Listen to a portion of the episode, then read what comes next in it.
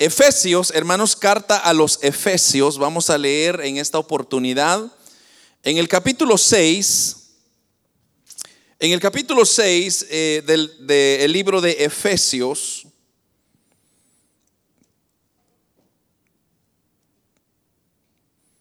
Pueden decir un fuerte amén, hermanos, o gloria a Dios cuando lo tenemos. Dice la palabra del Señor en el versículo 13. Capítulo 6, versículo 13 dice la palabra, por tanto, tomad toda la armadura de Dios para que podáis resistir al diablo, o perdón, para resistir el día malo, y habiendo acabado todo, estar firmes. Estad pues firmes, ceñidos vuestros lomos con la verdad y vestidos con la coraza de justicia y calzados los pies con el apresto del Evangelio de la paz. Pero sobre todo, tomad el escudo de la fe con que podáis apagar todos los dardos de fuego del maligno y tomad el yelmo de la salvación y la espada del Espíritu que es la palabra de Dios. Versículo 18, orando en todo tiempo con toda oración y súplica en el Espíritu, y velando en ello con toda perseverancia y súplica por todos los santos. Amén. Oramos hermanos Padre que estás en el cielo, te damos gracias por ser tan bueno, grande y misericordioso, Señor. Gracias por darnos la oportunidad de poder estar ante tu presencia, Señor, y abrir las hojas de este maravilloso libro para poder, Señor, aprender y estudiar tu buena palabra. Ayúdanos, Espíritu Santo, danos el discernimiento, danos el entendimiento para poder comprender lo que tú quieras enseñarnos el día de hoy. Bendice la vida de mis hermanos presentes y los que están escuchándonos por los diferentes medios también de igual manera, Señor, ayúdanos y bendícenos en el nombre de Jesús. Amén y amén. Pueden hermanos tomar sus asientos. Antes que se me olvide, esta, esta semana pasada, bueno, el día viernes, comenzamos nuestra primera célula o nuestra primera reunión familiar, como también se le conoce, eh, acá en la ciudad de Edmonton. Estuvimos ahí gozándonos con los hermanos. Eh, ahí le invitamos, hermanos, a que siempre se congreguen con nosotros todos los viernes a las 7 y 30 de la noche estaremos reunidos con la ayuda del Señor y siempre buscando hogares para poder llevar eh, la palabra del Señor. Amén. Sigamos adelante, hermanos, que esto solamente está poniéndose mejor. Eh, como dije, hermanos, quiero continuar eh, un estudio que comenzamos la semana pasada y era el hecho de que comenzamos en el versículo 10, de hecho, de, de esta porción donde el apóstol Pablo nos dice, por lo demás, hermanos míos, fortaleceos en el Señor y en el poder de su fuerza. Y estuvimos estudiando un poco sobre qué es exactamente lo que el apóstol Pablo se refería cuando él decía, fortaleceos en el Señor. Uno de los elementos que logramos entender es que el hombre, por ser hombre, o sea, la naturaleza del hombre tiene fuerzas limitadas. Y yo les daba un ejemplo, ¿verdad? Que cuando usted va al gimnasio y usted por primera vez quiere ir a fortalecer sus músculos, uno lleva una idea preconcebida y uno piensa de que uno puede levantar las pesas que uno desea. Y yo les conté mi experiencia, a mí me pasó por primera vez cuando alguien me motivó que fuera al gimnasio, le digo, no, no sé por qué me motivaron, pero creo que hay mucha evidencia por la cual me dijeron que yo fuera al gimnasio. Pero el punto es que cuando yo llego al gimnasio, yo pensé, porque eh, repito, nunca había estado yo en un gimnasio. Entonces yo pensé que yo podía levantar las o hacer los ejercicios que yo quería y comenzar por donde yo quería. El primer error que yo cometí fue que cuando vi todas las pesas y vi las de 5 libras, 10 libras, 15 libras, 25 libras, dije yo, no hombre, ¿para, ¿para qué me voy a avergonzar con las de 5 libras? Voy a levantar las de 25 para que me vean. Y cuando yo quise levantar las de 25, hermanos, fueron eh, eh, una, una cosa para ser ridículo porque no las podía levantar. Entonces, otro que estaba ahí haciendo ejercicio me dice, ¿es tu primera vez? Y yo le dije, sí. Entonces me dice, comienza con la de 5. Y él, hermano, ya estaba ya con la de 50, estaba bien, pero bien tranquilo, bien relax. Entonces yo quise como que pretender que yo sí tenía la misma capacidad que este otro personaje tenía. Pero en realidad, hermanos, una cosa es tener un conocimiento y pensar que uno puede, pero otra cosa, hay una realidad que nosotros mismos tenemos que enfrentar. Entonces, cuando yo comencé con la de 5, sí, no pesaban, pero después de unos 3, 4, 5 pesas que usted levanta, ya el brazo ya no aguanta. Ahora imagínese usted levantar la de 25. Entonces, le digo, yo ni una vez lo pude levantar. Tal vez usted lo puede levantar más que yo. Entonces, en la vida espiritual sucede lo mismo. Muchas veces nosotros queremos hacer las cosas en nuestras fuerzas. O sea, como que es diciendo, yo puedo hacerlo solo. Y así dice mucha gente, yo no necesito a Dios, yo no necesito ayuda de nadie, yo no necesito a ese Dios de la Biblia que tanto predican, yo lo puedo hacer solo. Pero ¿qué sucede cuando vienen los pesos más fuertes, como por ejemplo alguna enfermedad, como por ejemplo alguna situación que usted ya pierde tu capacidad?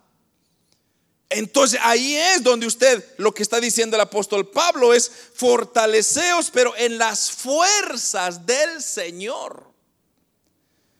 Porque el Señor es el único que sabrá y podrá, hermanos, darle la fuerza que usted necesita para superar esos tiempos difíciles.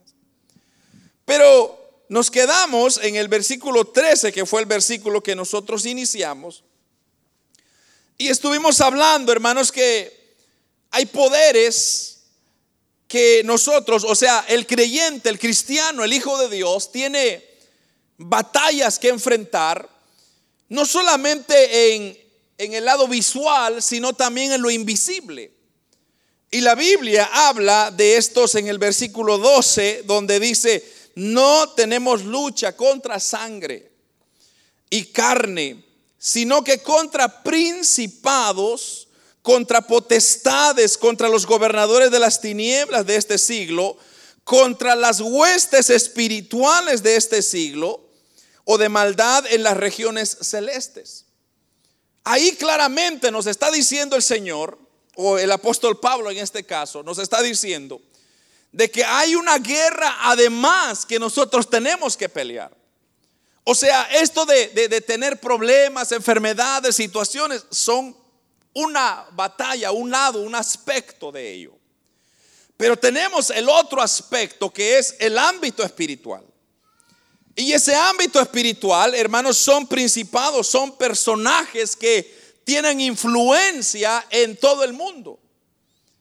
Ahora, donde nos quedamos fue donde nosotros estamos o estamos en una guerra espiritual. Pero ahora el apóstol Pablo nos ha de guiar qué elementos tenemos nosotros para pelear esa guerra espiritual. O sea, viene el apóstol Pablo y dice, yo no los voy a dejar así en seco. O sea, yo ya les dije que hay una guerra que no se mira. Pero ahora yo les voy a enseñar a ustedes qué necesitan para enfrentar a ese enemigo invisible. Entonces, una de las cosas, hermanos, que nosotros tenemos que entender es que nuestra guerra no es física. Nuestra guerra no es contra nuestros hermanos, contra nuestros familiares, contra eh, nuestros amigos o aquello que me miró mal o aquel que está hablando mal de mí. Nuestra guerra es espiritual. Como dije, estamos peleando poderes, hermanos, sobrenaturales que que son fuertes de igual manera. Me recuerda ahí, eh, estudiando este tema, se me vino a memoria, hermanos, una historia sobre una ciudad que se llamaba Troya. Y fíjese que ahí creo que le puse una imagen, no sé si nuestra hermana Nancy nos la puede poner ahí. Pero yo le, copié esta imagen, a ver, le copié esta imagen porque yo quiero que usted vea algo conmigo y lo interesante de esta imagen, ahí está la imagen. Troya era una ciudad y los griegos querían invadir esta ciudad. pero eh, tenían, como usted puede ver, esos muros, era, era imposible penetrar. Entonces vinieron los griegos y dijeron, vamos a hacer algo muy interesante. Y vamos a crear un caballo, como la que usted está viendo ahí, y lo vamos a dejar en su propiedad. Y nos vamos a ir. Pero lo interesante de esto es que dentro de ese caballo, ahí está el ejército. Entonces, cuando dejan el caballo a la orilla de, la playa, digamos, o, de la ciudad, a entrar a la ciudad, vinieron los, los troyanos y dijeron, nos trajeron un regalo. Nos trajeron a un Dios, lo vamos a adorar, así que metámoslo adentro de nuestra ciudad. Sin saber, hermanos, que adentro de ese caballo está el enemigo. Entonces, cuando yo vi esa imagen me impresionó porque así exactamente opera Satanás y sus demonios. Satanás es tan astuto que él busca la forma de quitarnos la paz, de quitarnos la bendición que Dios tiene para nosotros. Él va a buscar elementos inteligentes que van a, van a penetrar dentro de nosotros y hermano, nos van a acabar. Para no hacerle larga la historia, cómo conquistaron estos a, a los troyanos, era que cuando ya se fueron a dormir todos, se bajó el ejército de este caballo Abrieron los portones y entró todo el ejército. Ya podrá usted imaginarle el desastre que hicieron. Y de hecho hay una película de esa un poco quizás violenta, ni yo la he visto toda, pero, pero esta imagen me pareció muy interesante. Gracias por la imagen. Pero yo le traje para que usted se imaginara cómo opera el diablo. El diablo así es exactamente, si usted se da cuenta, ¿por qué es que a veces hay muchos pleitos en las parejas, por ejemplo? Porque, hermanos, a veces lo que el diablo quiere es destruir a la pareja, el amor que se hay en las parejas. Entonces levanta pleitos, levanta cosas y, porque se, hermano, se le quemó la, las tortillas a la esposa, entonces el esposo se molesta y dice, ¿cómo es posible? Y, pero ahí hay una operación que está ocurriendo que usted no se está fijando. Pero también quiero, hermanos, aclarar que no podemos nosotros satanizar todo. O sea, no podemos tampoco decir, oh hermano, es el diablo. Ay, me caí, el diablo me puso tranca. Tampoco es así. Pero usted tiene que saber que estamos en una guerra espiritual. Entonces, ahora vamos a ver qué es o cuál es el deber de, ese soldado que, que somos nosotros, porque la Biblia dice que nosotros somos soldados del Evangelio de Jesucristo. Entonces, ¿cuál es nuestro deber? ¿Qué es lo que nosotros tenemos que hacer? ahí está bien claro lo que leímos en el versículo 13. En el versículo 13 dice, por tanto, tomad toda la armadura de Dios. Mire lo que está diciendo ahí. Por tanto, tomad toda la armadura de Dios. Entonces, su deber suyo es tomar no unas cuantas, toda la armadura. Ahora hay seis elementos en la armadura. O sea, hay seis cosas que usted necesita ponerse todos los días, porque si no las pone, entonces tendrá oportunidad el enemigo para meter ese, como este ejemplo que acabamos de ver, y hacer pedazos nuestra vida. Entonces, note usted primeramente que él está diciendo toda la armadura. O sea, ahí es un término muy, muy preciso, muy exacto. Él no está diciendo pónganse la armadura que ustedes quieran o que el más le favorezca. Está diciendo pónganse toda la armadura. Para, dice ahí, que podáis resistir el día malo y habiendo acabado todo, estar firmes. Esto demuestra, hermanos, cuán fundamental y necesaria es ponernos la armadura de Dios. Debemos de colocarnos la armadura de Dios. O sea, es una necesidad absoluta. Como dije, no es una opción, es una necesidad. Entonces usted podrá decir, pero ¿por qué es una necesidad? a lo que está diciendo ahí, porque llegará el día malo. Y tal vez usted podría preguntarse mucho más allá todavía, pero ¿cuál día malo se está refiriendo usted? Se refiere a este día.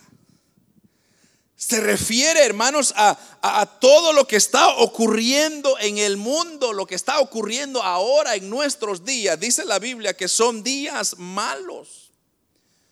Se, recuerde, se está refiriendo, hermanos, a esos días de violencia, de tentaciones, de pruebas de enfrentamientos.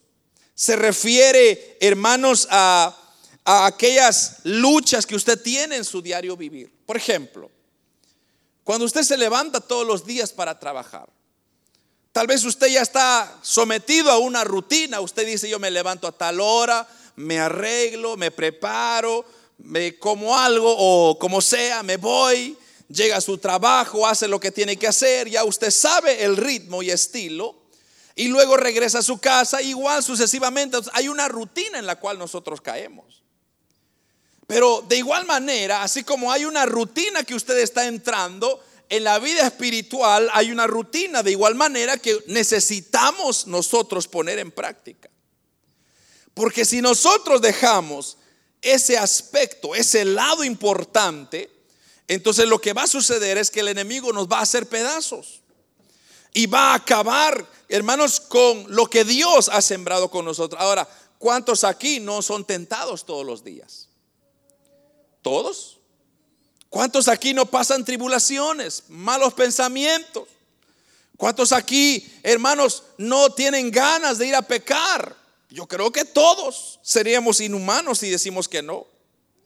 Entonces a eso le llama la Biblia día malo. Porque el día malo, hermanos, es cuando las tentaciones vienen, cuando los malos pensamientos vienen, cuando usted quiere ofender a Dios. Entonces, pero ahí es donde usted necesita tener puesta la armadura de Dios para poder resistir ese día malo.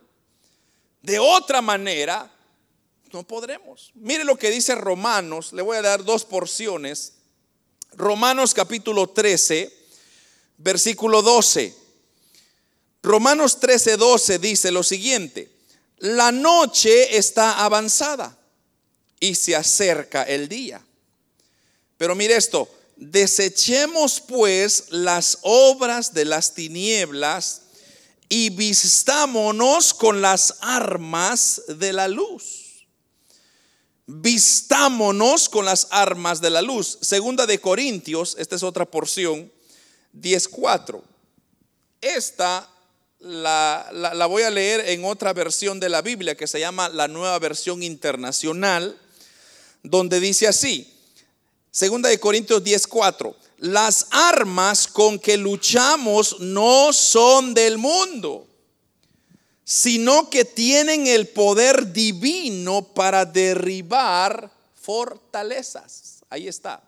Las armas con que luchamos no son del mundo, sino que tienen el poder divino para derribar fortalezas. Entonces, ¿de qué armas está hablando aquí? De esta armadura que ahora el apóstol Pablo nos va a trazar en detalle, en lujo de detalle.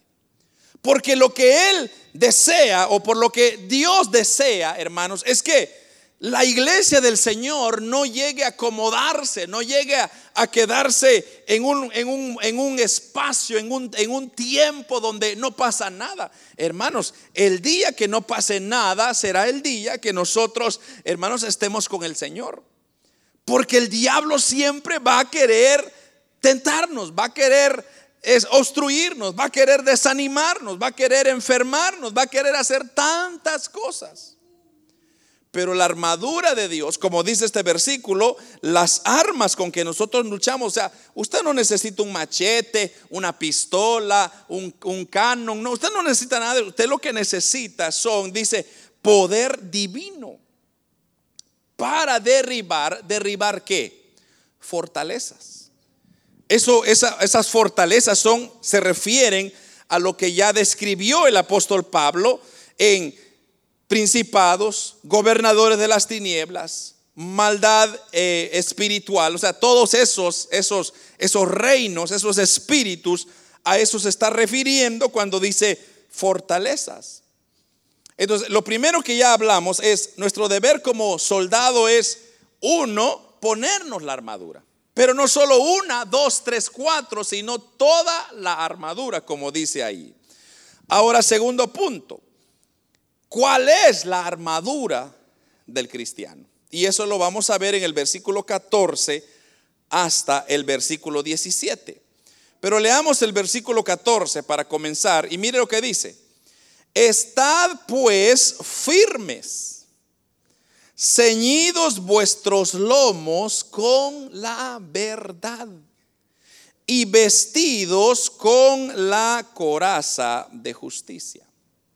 Vamos a recordar un poco bajo qué condición está el escritor, el apóstol Pablo, en este momento.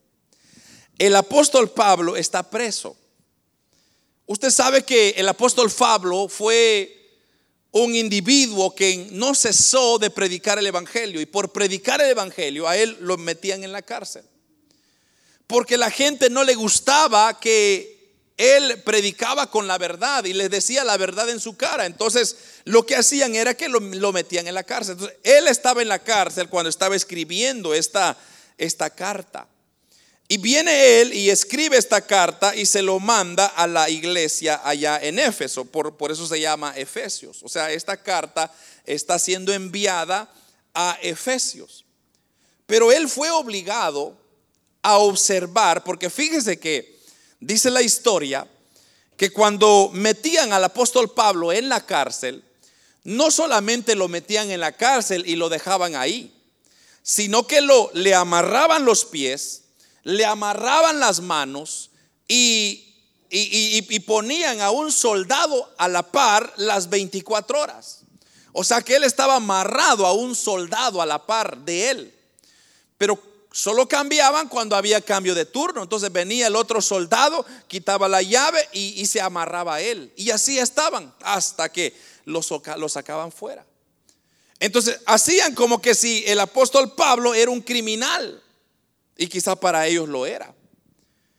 Pero entonces cuando lo interesante es esto, que cuando él comienza a escribir esta carta, a la par de él estaba un soldado romano. Y ahí es donde él saca su inspiración para escribir esta tremenda enseñanza para nosotros. O sea que él tenía una imagen perfecta a la par de él para describir esa armadura que nosotros necesitamos para combatir toda fuerza del mal. Entonces, así como él observó que este soldado estaba vestido, hermano, de, de, cierto, de, cierto armamento, entonces él dijo, ah, qué interesante es esto. Así como este soldado, el soldado de Jesucristo necesita estar vestido. Ahora, lo primero que Él nos da en esta lista, y son seis herramientas que usted necesita ponerse todos los días. La primera le vamos a llamar el cinturón de la verdad. Porque así dice, en el versículo que acabamos de leer, versículo 14, estar pues firmes, pero dice, ceñidos vuestros lomos con la verdad. El cinturón de la verdad, hermanos, fue utilizado para sostener la vestimenta del soldado cerca de su cuerpo. O sea, es como un cincho, un cinturón. Entonces, pero ¿qué hace el cinturón? Mantiene que su ropa no se caiga. Esto evita que sus ropas, hermanos, le, le permitan el movimiento que él necesita. O sea, para que el soldado avance en su, en, su caminar, tiene que estar seguro que sus lomos, o sea, su cinturón estén bien apretados. No sé si usted ha visto algunos en las calles a veces, usted ve unos muchachos que ya el pantalón se les está cayendo, hermano, y, y están deteniéndolo así. Digo yo, ¿por qué no se compran un cinturón y se lo apretan? Pero es la moda, obviamente, esa es una moda. Pero lo que yo quiero que usted entienda es qué sucede cuando usted no tiene un cinturón. Pues se le cae el pantalón, se le cae la falda, se le, se le cae la ropa. Entonces el cinturón lo que hace es que sostiene, mantiene, da fortaleza. Pero fíjese que también el cinturón le ayuda a mantener o darle firmeza al cuerpo. Cuando usted se pone el cinturón, lo que hace es que el, el cuerpo, la espalda se ponga recto. Si no, ya termina usted así, mire, con una jaroba aquí arriba.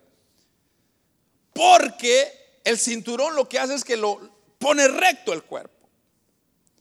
Entonces, la señal del soldado cristiano, o sea, cuando lo traemos ahora a la vida espiritual, a la vida cristiana, el cinturón de la verdad significa, o más bien voy a decir qué es lo que no significa para que usted me entienda qué es lo que significa.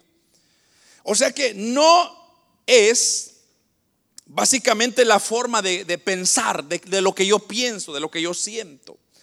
No es, hermanos, eh, que yo puedo hacerlo solo o puedo hacerlo con otras personas. O sea, son capacidades que yo pueda, que yo no necesito a nadie, que yo tengo mis propias ideas, que eh, lo que yo tengo es una religión, pero en realidad, ¿qué es entonces? La verdad es, se centra, hermanos, en que el hombre es un ser tan pequeño tan impuro, tan frágil, que no puede de ninguna manera descubrir la suficiente verdad que comprenden todos los hombres. O sea, nosotros somos seres finitos. Somos personas que nosotros no logramos comprender toda la ciencia. Mire hermano, cuántos científicos pasan metidos en, en experimentos toda su vida tratando de descubrir las, las cosas que Dios ha creado en, en, un, en solo con su palabra. Imagínense, Dios dijo, hágase la luz y la luz se hizo. Y el hombre está tratando de descubrir cómo surgió todo, cómo fue creado, pero es porque nuestra mente es finita. Entonces queremos buscar la verdad. Queremos encontrar una verdad, pero no la encontramos. ¿Por qué? Porque la encontramos y la buscamos en nuestras fuerzas, en nuestra sabiduría. La verdad suficiente, o sea, esta verdad que está hablando la palabra del Señor aquí, hermanos, es la verdad de la vida eterna, la vida abundante en Cristo. Mire, hermano, para empezar, la Biblia nos muestra quién es la verdad.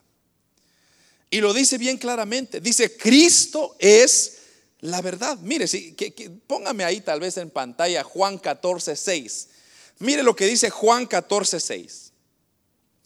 Lo que el creyente eh, debe de hacer es colocarse en Cristo o a Cristo. Mire lo que dice. Jesús le dijo, yo soy el camino.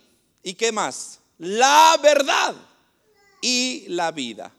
Y nadie viene al Padre sino por mí. Pero nótese usted lo que está diciendo ahí. El camino y la verdad. O sea, Él está diciendo, yo soy la verdad que usted necesita. Entonces usted tiene que ponerse el cinturón de la verdad. Es lo que está diciendo ahí. Usted tiene que entender cuál es su posición en Cristo.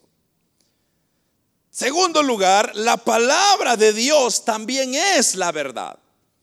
El creyente debe colocarse en que tiene la palabra de Dios y esta palabra que usted tiene, que muchas veces no le damos tanta importancia, es la palabra bendita de nuestro Señor. Juan 17, 17. Me lo pongan ahí en la pantalla, por favor, para que la veamos todo. Juan 17, 17, si no me equivoco, dice, santifícalos en la verdad y tu palabra es la verdad. Sí, así dice, santifícalos en tu verdad. Pero mire, tu palabra es verdad. Entonces aquí tenemos nosotros, como está diciendo el apóstol Pablo, ceñíos vuestros lomos con la verdad. O sea, usted tiene que estar seguro que en el Dios que ha creído es la verdad. Que el Dios que usted tiene no es un Dios cualquiera, no es un Dios de palo, no es un Dios que no habla, que no escucha, que no, no se mueve el Dios suyo es el que lo hizo a usted mismo, el que me hizo a mí, el que hizo todas las cosas. Pero que no solamente eso, sino que también nos está preparando un lugar para que nosotros vayamos muy pronto con el Señor. Aleluya. Entonces, en primer lugar, Cristo es la verdad. Segundo lugar, la palabra de Dios es la verdad. Tercer lugar, pronunciar y vivir una vida llena de verdad. Efesios 4:25. Mire lo que dice Efesios 4:25.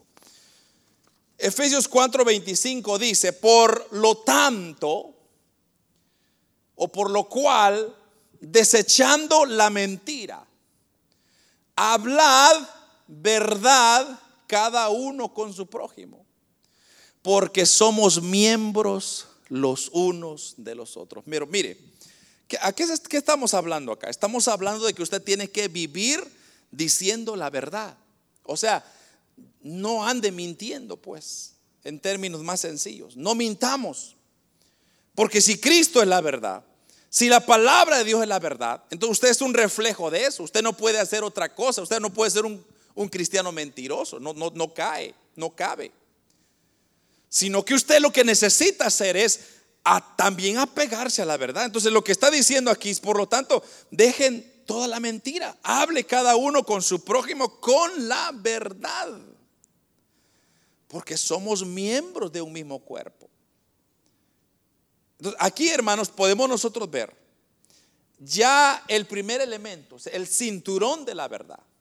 O sea, aquí cuando usted se levanta todas las mañanas, lo que usted tiene que hacer es decir, el Señor es la verdad. Jesucristo es la verdad, la palabra de Dios es la verdad. Y yo ahí me voy a amparar, a amparar y voy a procurar hablar siempre con la verdad. El segundo elemento que vemos ahí es la coraza de justicia, porque así dice, versículo 14, segunda parte, y vestíos con la coraza de justicia. La coraza, hermanos, eh, en el tradicional eh, eh, del ejército, o sea, el, uniforme de, un soldado, básicamente era que cubría el cuerpo. O sea, la coraza era un tipo chaleco que cubría el cuerpo del soldado, desde el cuello hasta los músculos. O sea, era una protección que el soldado tenía para proteger primeramente, mire esto, su corazón. Porque, hermanos, se utilizaba, usted sabe que si el corazón se daña, pues obviamente ya no hay existencia para el hombre. Porque el corazón cuando deja de palpitar, dejamos de vivir. Entonces el corazón lo que está haciendo es pompeando, ¿verdad? La sangre a todo el cuerpo. Y el día que deje de hacer su función, entonces ya no podremos vivir. Entonces, ¿qué hacían los soldados? Ellos se cubrían el, corazón, porque en aquel entonces, hermanos, no habían pistolas como nosotros conocemos hoy, no habían cañones, no habían F-15, F-16, de esos aviones supersónicos. Antes lo que habían eran flechas. Entonces, esas flechas, hermanos, lo que había era que aventaban las flechas, pero no las aventaban así nomás por nomás, sino que las echaban en en fuego. Ponían, hermanos, un tipo de, de como de pega para que cuando se encendiara esa flecha y la tiraran y caía, esa flecha quemaba. Entonces los soldados lo que hacían era, se protegían esta parte, esta coraza se llama, y entonces si algún dardo llegaba, una flecha llegaba al corazón, entonces ellos rápido la quitaban y les protegía el corazón. Porque el enemigo lo que siempre quiere es buscar los órganos vitales para eliminar al enemigo. O sea, los enemigos nunca van a ir, hermano, por las uñas, por los pies. No, ellos van por el corazón. Porque de ahí está la vida. Entonces, si usted no tiene esa cobertura, ¿verdad? Esa protección, entonces lo que ha de suceder es de que cuando vengan los dardos, los ataques del enemigo, entonces usted no podrá resistir, ¿no? Porque usted no tiene esa cobertura, esa protección. Entonces, sin embargo, hermanos, los soldados de aquel, de aquel entonces, cuando se preparaban para salir en batalla, se ponían el cinturón, se ponían entonces la coraza, y eso les ayudaba, ese motivaba al soldado de tener una cierta protección. Pero para nosotros eso, eso de la coraza de justicia, porque es lo que está diciendo ahí, la coraza de justicia. Lo que está diciendo es que el cristiano debe de, de vivir una vida justa. Una vida que justifica, hermanos, sus acciones delante de Dios. O sea que el soldado debe de luchar por tener la misma justicia de nuestro Señor Jesucristo. Y hermanos, usted podría decir, ¿qué es vivir en justicia? Mire, le voy a leer Filipenses 1.11. Filipenses 1.11 nos está diciendo, llenos, no sé si me lo ponen por ahí, a ver si eh, lo podemos leer juntos, pero mire lo que dice Filipenses 1.11, llenos de frutos de justicia, que son por medio de Jesucristo para gloria y alabanza de Dios. Voy a repetir otra vez eso. Llenos de frutos de justicia que son por medio de Jesucristo para gloria y alabanza de Dios. Entonces, en, términos más sencillos, lo que usted y yo tenemos que producir son frutos. ¿Cuáles son los frutos de justicia? Los frutos de justicia son aquellas cosas que se hacen en su cabal en lo recto, o sea, no mintiendo, no agregando, no quitando, sino lo que es justo. A una ocasión, por ejemplo, yo fui a trabajar a, un, a, una, a una empresa donde, eh, hermanos, ellos eh, le decían a usted, pues, tu trabajo, bueno, en este caso el trabajo mío era, mira, ve a supervisar a tal lugar, asegúrate que están haciendo bien el trabajo pon eh, el kilometraje de, lo que gastaste, el gas y toda esa cosa. Y muchos amigos me decían, no hombre, no vayas. Vos diles que fuiste, pero ahí todo mundo está haciendo su trabajo bien. Entonces, ¿qué estamos haciendo ahí? Estamos transeando, estamos haciendo algo injusto. Porque me están pagando para hacer algo y yo no estoy cumpliendo con entonces yo no estoy siendo justo. Entonces, los frutos que yo estoy produciendo no son justicia, porque los frutos que el Señor Jesucristo nos enseña es que son justicia. Y hay algo que Él siempre nos enseñó, es que Él fue justo. Entonces usted y yo tenemos que procurar hacer justicia, hacer lo recto, hacer lo que es correcto. No, no ande mintiendo, no ande transeando, no ande haciendo cosas torcidas, cosas infladas, porque eso no es de Dios. Y lo segundo, hermano, las consecuencias son terribles. Cuando lo descubren en mentira, cuando lo descubren en transeadas, hermano, se le viene el mundo para abajo, pero usted se metió ahí. Entonces el apóstol Pablo está diciendo, no hombre, pónganse el cinturón bien puesto, pónganse bien la coraza de justicia, o sea, hagan bien las cosas. Porque si no, Satanás va a entrar en su corazón y ahí va a comenzar a trabajar. ¿Y por qué cree usted que hay mucha gente que, di, que no cree en Dios? Que dice, no hombre, para mí Dios es aquí, y comienza hasta a blasfemar muchas veces. Porque Satanás ya entró en su corazón. Pero cuando Cristo viene, saca fuera el poder de Satanás y Él toma el control de nuestro corazón, pero hay que protegerlo. Porque si usted no lo protege, entonces caerá, hermanos, en peligro. Tercero, dice versículo 15,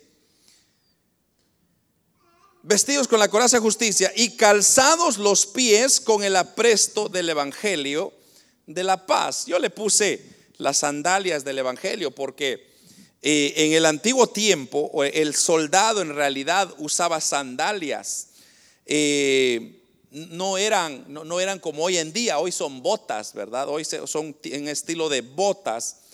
En aquel entonces las sandalias romanas estaban fabricadas con clavos y se aferraban estos clavos a, la tierra, al suelo, para que no se resbalaran o cuando había lodo ellos podían avanzar. Entonces esas sandalias eran unas sandalias especiales para los soldados. Como dije, eh, que tenían unos clavos debajo para poder tener una resistencia. Ahora, la señal del, del, soldado cristiano, esto hermanos, es estar alerta, es un estado de alerta, es marchar, es dar testimonio de un evangelio puro, real, sincero. A donde sea que nos lleven nuestros pies. Ahí el soldado cristiano está compartiendo su experiencia, está compartiendo su testimonio, está compartiendo de las buenas nuevas que trae el Evangelio, hermano. Muchos cristianos toman el Evangelio para andar peleando, para andar hablando mal de su hermano, para andar chismeando. Eso no nos ha llamado el Señor.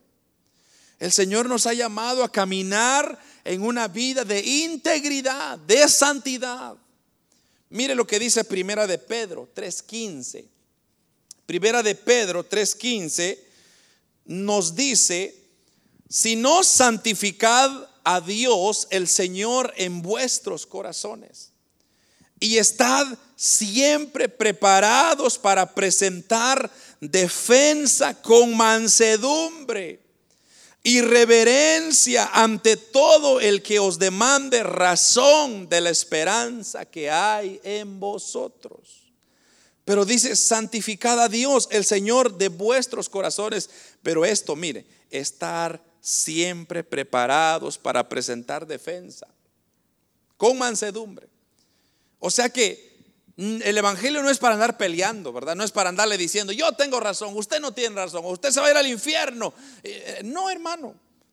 El Evangelio es para dar testimonio, mire lo que Cristo ha hecho en mí. Yo les he contado a ustedes tantas experiencias que me han pasado. Ese es el Evangelio. Y yo puedo decirle a usted con seguridad las cosas que Dios ha hecho en mí. Y yo sé que el Dios que tengo, el Dios que predico, no es un Dios inventado, no es un Dios cualquiera, es un Dios real, es un Dios vivo. Entonces yo tengo que ponerme ese calzado de, como dice acá, del Evangelio para predicar el Evangelio, pero más que todo, ser un ejemplo con mi vida. Porque eso es lo que hace falta hoy en día en el Evangelio del Señor. Ser ejemplos de cosas buenas, de cosas agradables, sino que qué es lo que hoy hacemos. Hay más mal ejemplo en el Evangelio y mucha gente por eso no quiere ir a la iglesia porque hay un mal ejemplo. Pero eso lo ha creado Satanás y ha sido su propósito. Pero nosotros, hermanos, tenemos que dar un buen ejemplo, como dice Primera de Pedro, eh, a estar siempre preparados para presentar defensa, pero con mansedumbre y reverencia. no dice pónganse a pelear, pónganse a defender y saquen machete y espada y agárrense ahí. No, sino tranquilos. Cuente las cosas que Dios ha hecho en su vida. Luego dice, versículo 16, todo o sobre todo dice, tomad el escudo de la fe con que podáis apagar todos los dardos del fuego del maligno. Esto es el escudo de la fe y como dije, estamos hablando de la armadura que Dios nos ha dado. La palabra escudo, lo que está hablando acá, o sea, ese término escudo, no significa un pequeño escudo de esos que usted mire en las películas sino más bien era, hermanos, eh, un gran, un, una gran protección, como, como, ¿cómo le pudiera decir? Como un, gran pedazo que, que, usted le cubría a usted, no solamente la mano, ¿verdad? Como, por ejemplo, muchos dicen como el Capitán América, que tiene un traste ahí que anda defendiendo. Pero en, en los soldados romanos lo que hacían era una gran carapacho que tenían acá. Entonces ellos se, metían detrás de eso, porque como dije, el enemigo les tiraba flechas, entonces ellos tenían que protegerse debajo de eso. No, no solamente el brazo, la mano, sino más bien era una protección completa.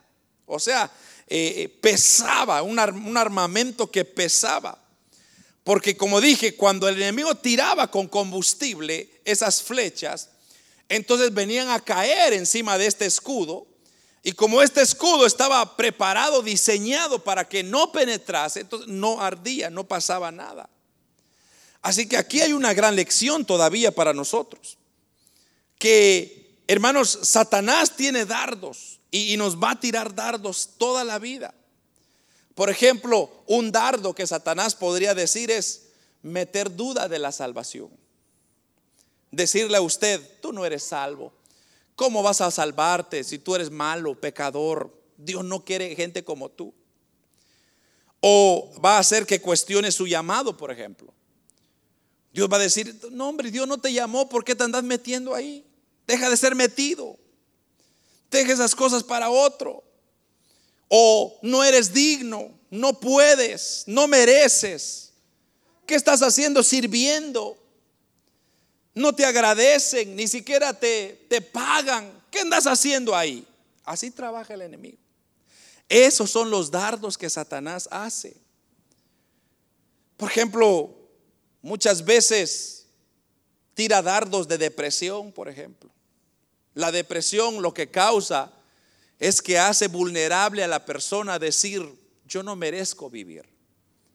La depresión lo que acaba con la persona es la, fuerza para poder levantarse y le dice, no, tú no puedes, tú no sabes, tú no, no, no eres digno. Mejor quítate la vida, acaba con tu vida y vas a estar mejor. y la gente viene y hace eso. Entonces, esos son los dardos de Satanás. Deprime, hace que se siente vencido. O también un dardo de Satanás es aquello que lo enciende en pasiones desordenadas. No, hombre, disfruta la vida, estás joven, métete con las mujeres que quieras, no hay problema. Y después terminan con sidas o alguna enfermedad, hermanos, que acaba con su vida. ¿Pero por qué? Porque eso es lo que hace Satanás. Entonces, todos esos dardos que el enemigo nos está tirando, todos los días en la mente, nos está atacando en la mente. Entonces, recuérdese usted que Satanás ataca por ahí, por la mente. Entonces ese pensamiento de duda, ese pensamiento de derrota, ese pensamiento de no se puede, hermanos, esa lucha en contra de la voluntad es donde el escudo de la fe nos ayuda a combatir. Porque el escudo de la fe para el cristiano, para el ejemplo, para el soldado cristiano es una fe en Dios, una confianza perfecta, completa, aunque me esté cayendo lluvia y tormenta, Dios me sacará adelante. Ese es el escudo de la fe. Cuando el escudo de la fe está en su lugar, usted no tendrá duda en lo absoluto. Como le dije, usted le pueden decir, tú, vas a perder tu salvación, te vas a ir al infierno. ¿Qué estás haciendo ahí en la iglesia? Usted dice, no, momento, porque no es en mis fuerzas, no es en mi capacidad. Yo voy a ser salvo gracias al sacrificio de mi Señor Jesucristo. Porque hermanos, si fuera en la fuerza suya, uh, ya hace ratos. Por eso esas personas que piensan que van a perder su salvación, hermanos, me da tanta tristeza porque eh, usted en lo humano jamás será salvo. Yo le he contado antes, hay teologías, hay iglesias que dicen que la salvación es como un barco o un, sí, un yate o un, una canoa, como usted quiera llamarle, y usted está remando, o sea, usted está remando para ir al cielo, o sea, en otras palabras, su vida diaria es un remo. Pero ¿qué pasa cuando usted deje de remar? Entonces se va a ir se va a condenar. Pero el problema es que si nuestra salvación se perdiera, hermanos, usted tendría que saber a qué punto lo perdió. O por lo menos si yo sé que mi salvación se pierde, hermanos, yo no tendría ganas de luchar. Yo daría todo por vencido. Mejor digo, mejor cierro todo esto, me voy a hago mis locuras y, y se acabó. Pero como yo sé que mi salvación no depende de mi capacidad, depende de lo que hizo mi Señor Jesucristo en esa cruz, en esa cruz. Y en esa cruz Él pagó todas mis deudas, todo lo que yo soy. Ahora cuando yo me presento delante de ese Dios justo, mi Señor Jesucristo está enfrente de mí. O sea, ya no Dios me ve a mí, me ve al Señor a través de mí. Entonces, cuando vienen las dudas, el escudo de la fe me ayudan a eliminar esas dudas. Entonces, cuando el diablo me dice, quítate la vida porque no sirves para nada, yo le digo, momento, para ti no sirvo para nada, pero para mi Dios soy una herramienta poderosa para el Señor. Por eso usted no le crea nada, hermano, no crea las mentiras que el diablo le mete. Usted diga, yo soy hijo, hija de Dios y Dios está conmigo y Dios me va a dar la fuerza y yo aunque sea un granito de, de esfuerzo voy a poner, Dios me dará el resto, porque así es. Cuando vengan las mentiras, las acechanzas, cuando vengan las dudas, usted debe de pararse firme. Mire, mire lo que dice me encanta lo que dice el Salmo 3, versículo 3 y 4. Mas tú, Jehová, eres escudo alrededor de mí. Aleluya. Mi gloria y el que levanta mi cabeza. Con mi voz clamé a Jehová y él me respondió desde su monte santo. Pero el, versículo 3 me, me encanta, hermano. Ese versículo 3, mas tú Jehová eres escudo. Ahí está, ahí está la clave.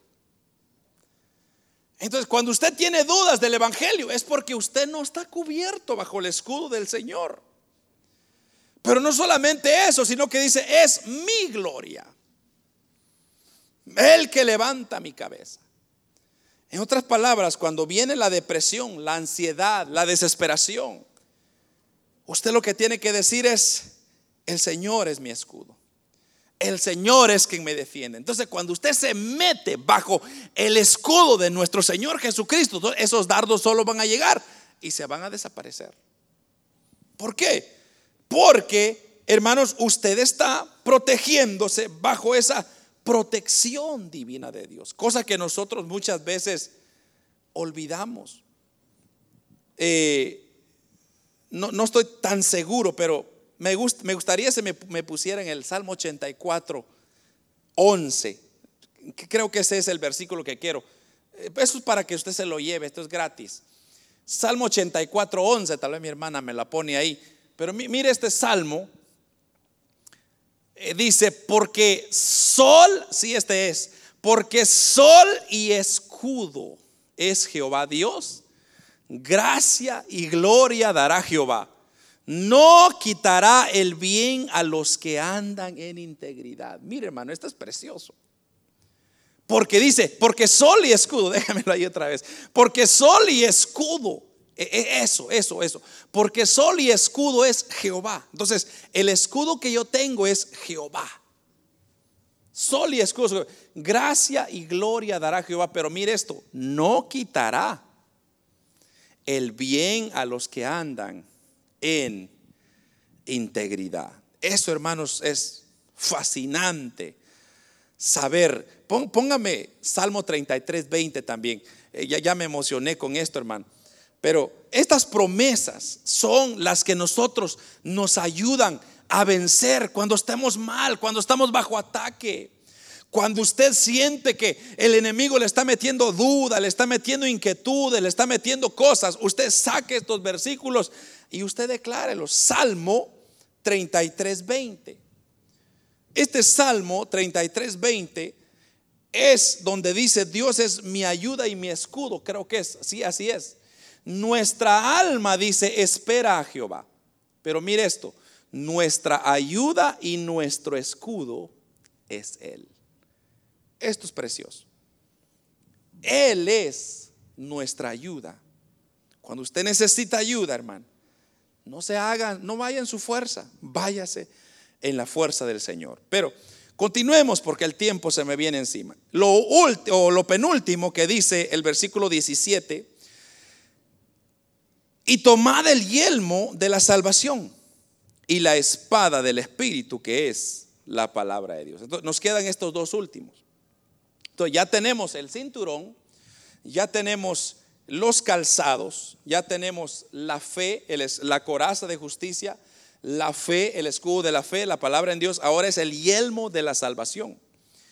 El yelmo, hermanos, lo que hacía era que cubría la cabeza y la mente del soldado.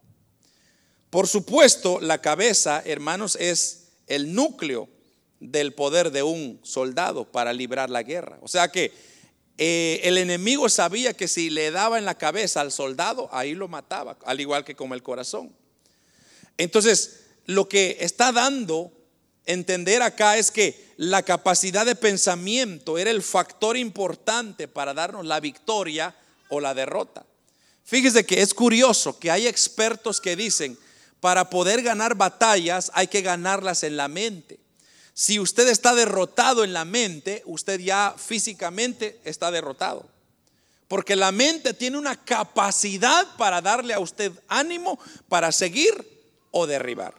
Entonces, por ejemplo, cuando usted tal vez va al trabajo y usted dice, ay, este día, este día es fatal, hoy no voy a hacer nada, y así pasa, no pasa nada. Entonces hay un poder ahí. Pero cuando usted tiene la mente y usted dice, no, no voy a hacer, sí, se mira imposible, se mira difícil, pero voy a hacer tal cosa, lo voy a hacer de acá, lo voy a hacer de allá. Y usted rápido vence. ¿Por qué? Porque ya en su pensamiento usted ya venció. Entonces el soldado necesitaba un yelmo que protegiera su cabeza, que protegiera su mente. Porque si el soldado, hermanos, se daba por vencido antes de salir a pelear, ya, ya, ya era una victoria para el enemigo. Entonces el cristiano, lo que, ¿cómo podríamos aplicar eso al cristiano? La señal del soldado cristiano es el yelmo de la salvación, o sea, de la liberación. Él debe proteger su mente, sus pensamientos, manteniendo todo pensamiento, hermanos, en ese nuestro Señor Jesucristo. O sea, usted siempre mantenga su mente concentrada en que Dios le va a dar la victoria, en que Dios lo va a sacar adelante, en que Dios va a echarle la mano cuando usted lo necesita. Eso, hermanos, es el yelmo que protege nuestros pensamientos. La mente, hermanos, de, de un hombre que está concentrado, está siempre venciendo sus temores, sus miedos. Entonces, por ejemplo, muchas eh, me recuerdo cuando yo quería ir a la universidad después de la high school. Eh, bueno, le creo que les he contado esto. Eh, a mí me dijeron, hay un examen que tú puedes hacer y si tú pasas el examen, entonces tu carrera se corta de cuatro años a dos años, pero solo para los que califican. Entonces yo me recuerdo que varios compañeros míos dijeron, no hombre, ese examen está difícil. No, hombre, ese examen es imposible, es solo para los inteligentes. Entonces ellos ya se bloquearon, ya, ya no pasaron. Pero yo les decía, no, hombre, pero intentemos, hagamos un esfuerzo, tal vez calificamos. Y unos me hicieron caso, yo fui y yo dije, bueno, en el nombre del Señor voy a hacerlo. Si no lo hago, pues bueno, ya intenté.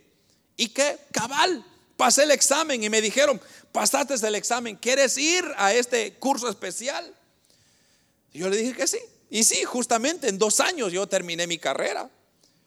Pero un estudio constante. Pero si yo hubiera dicho como el resto, no hombre, ¿para qué me voy a esforzar? Voy, a irme tranquilo, cuatro años. Ir a estudiar dos horas al día, después a relajar, a trabajar, a fiestar. No, hermano, yo no tuviera nada. De hecho, muchos de mis compañeros no se graduaron por eso. Pero su batalla la perdieron en su mente. Entonces, el yelmo de la salvación significa el conocimiento, la esperanza en Dios, hermano. El saber que somos salvos y que tenemos esperanza y que, hermano, nuestros pensamientos tienen que estar cuidados, tienen que estar guardados. Mire lo que dice Romanos capítulo 8, versículo 6, porque el ocuparse de la carne es muerte, pero el ocuparse del espíritu es vida y es paz. Porque el ocuparse de la carne es muerte, pero el ocuparse del espíritu es vida y es paz. Romanos 8, 6. Eh, Isaías 26, 3 también podemos poner esa porción ahí. Dice, tú guardarás en completa paz a aquel cuyo pensamiento en ti persevera, porque en ti ha confiado. Esto es maravilloso, hermano, porque dice, tú guardarás en completa paz a aquel cuyo pensamiento en ti persevera, porque en ti ha confiado. Y cerramos, hermanos, lo último, el último elemento que nos dice ahí que es la espada del Espíritu. Es lo que dice la última parte del versículo 17. Y la espada del Espíritu, que es la palabra de Dios. La espada era un arma que se utilizaba tanto para, para defensa como para ataque. Pero fíjese usted que aquí podemos nosotros darnos cuenta de que cuatro elementos de lo que hemos hablado de la armadura de Dios son para protegerse. O sea, el yelmo es para protegerse, el cinturón es para protegerse, la coraza es para protegerse, los calzados es para proteger los pies. Pero ahora tenemos dos herramientas que sirven para ataque, y es el escudo y la espada.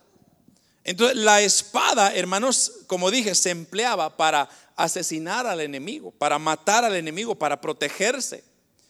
Entonces, la señal del soldado cristiano es la palabra de Dios. Esta palabra que nosotros estamos leyendo, esa, al creer en esta escritura, al creer en la palabra de Dios, eso nos protege del ataque del enemigo. Y hermano, usted pelea sus luchas y gana sus batallas con la palabra de Dios. Y yo, hermanos, el ejemplo más clásico que usted va a encontrar, eh, lea usted Mateo 4:4 por ahí 4.4, 4.7, 4.10. Esa porción de Mateo 4 fue cuando nuestro Señor Jesucristo estaba ayunando por 40 días y 40 noches y viene Satanás y él, según él, lo iba a vencer con, con la misma palabra de Dios. Pero él se defendió sacando la palabra de Dios. Entonces, si Satanás quiso derrotar a nuestro Señor Jesucristo, usted me va a decir que a usted y a mí no más a nosotros, hermano. La palabra escrita es la única arma que nos asegura la victoria. Entonces, no la abandone, léala. Me encanta lo que dice Hebreos capítulo 4 versículo 12. La palabra de Dios es viva y eficaz y es más cortante que toda espada de dos filos. La palabra de Dios es viva y es eficaz, pero corta más que una espada que tenga dos filos, o sea, un lado por otro otro por otro. Corta más todavía. ¿Sabe por qué corta? Porque esta palabra misma nos puede salvar como también nos puede condenar. Nos puede llevar al cielo como nos puede mandar al infierno. Me encanta lo que dice también Apocalipsis, capítulo 2, versículos 12 y el versículo 16 dice, y escribe al ángel de la iglesia en Pérgamo el que tiene la espada aguda de dos filos dice esto, versículo 16. Por tanto, arrepiéntate, pues si no, vendré a ti pronto y pelearé contra ellos con la espada de mi boca. Entonces, esta palabra, hermanos, es la espada que usted y yo necesitamos para pelear. Y lo vamos a vencer, vamos a lograr. Pero si nosotros no nos vestimos, como dije, de la armadura que Dios nos ha dado, y como usted puede notar, son cosas quizá muy sencillas, muy básicas, como por ejemplo guardar nuestros pensamientos, guardar nuestro corazón, asegurarnos que la palabra de Dios es la palabra de Dios, asegurarnos que nuestro Señor es nuestra salvación, que en Él no hay, hermanos, sombra de variación, que Él no nos va a mentir, sino que Él va a cumplir su palabra como tal. Pero todo eso se, se logra cuando usted se viste de esa armadura. Entonces, cuando usted camina, hermanos, con el cinturón, con los calzados, con la coraza, con el yelmo, con el espíritu de la fe, la espada del espíritu de la fe, hermano, usted va a estar bien, va a caminar un evangelio preciosísimo. Con esto no quiero decir que no va a tener luchas, van a haber más luchas, pero ¿sabe qué? Todas y cada una de ellas las va a vencer. ¿Por qué? Porque nuestro Señor Jesucristo ya venció. Y si Él ya venció, nosotros también venceremos en Cristo Jesús. Amén, hermanos. Entonces, aquí es donde tiene sentido lo que dice el apóstol Pablo ah, ahí en el, bueno, volvamos a leer el, versículo 10 de Efesios, porque aquí es donde eh, eh, tiene sentido lo que él está diciendo. Entonces, por lo demás, hermanos míos, fortaleceos en el Señor y en el poder de su fuerza. Ahí está. En el poder de la fuerza de nuestro Señor Jesucristo, usted va a poder hacer cosas. Por eso dice Filipenses 4:13, todo lo puedo en Cristo que me fortalece. Hermanos, podíamos sacar tantos versículos. Eh, y de hecho, si usted continúa el versículo 18, todavía dice, orando en todo tiempo, con toda oración y súplica en el Espíritu, y velando en ello con toda perseverancia y súplica por todos los santos. O sea que hay una constancia, búsqueda de Dios, usted va a lograr tener una vida y una fe victoriosa. Y hermanos, usted disfrutará tanto el Evangelio en esta tierra que usted dice, ya su mirada ya no está en las cosas. Cuando hay, gloria a Dios. Cuando no hay, gloria a Dios. Cuando hay problemas, gloria a Dios. Cuando no hay problemas, gloria a Dios. Cuando hay pensamientos sucios, gloria a Dios. Cuando no hay, gloria a Dios. Porque el Espíritu de Dios está ahí peleando con nosotros. Y esto es lo más maravilloso, hermanos, que el Señor nunca nos dejará solos. Una de las herramientas o los elementos que usaban los reyes antes en el antiguo tiempo es que cuando había una pelea, los reyes estaban metidos ahí, porque eso les daba ánimo al ejército. Entonces, mm, e, ese era en lo humano. Ahora imagínese usted, ¿usted cree que Dios nos va a dejar pelear solos? ¿Usted cree que Dios nos va a dejar que nos venzan? No, hermano. Nosotros hemos, nos hemos dejado vencer por nuestra propia concupiscencia, dice el apóstol Pablo. O sea, por nuestros malos pensamientos, por nuestras, nuestros malos deseos, por nuestra desobediencia. Pero de que Dios nos haya dejado libre, nunca. Dios siempre estará peleando por nosotros. Amén, hermanos. Amparémonos en eso, póngase la armadura, porque cosas terribles vienen, hermano cosas peores vienen. Y solamente si estamos como soldados cubiertos, lograremos triunfar. Eh, hermanos, se dice que estamos viviendo uno de los peores momentos de la humanidad con la depresión. La depresión es, el, hermanos, si usted cree que el COVID se ha llevado millones de personas, la depresión se ha llevado más millones de por ahí. ¿Por qué? Porque Satanás por ahí opera. Y mucha gente se quita la vida porque piensa que no tiene propósito en esta vida. Hermano, si usted supiera, Dios tiene grandes propósitos para nosotros. El problema es que nosotros no lo, no lo reconocemos. Pero démosle la gloria a Él, usted verá cómo Dios le usará, le protegerá, le guiará y no lo desamparará nunca, jamás. Oremos.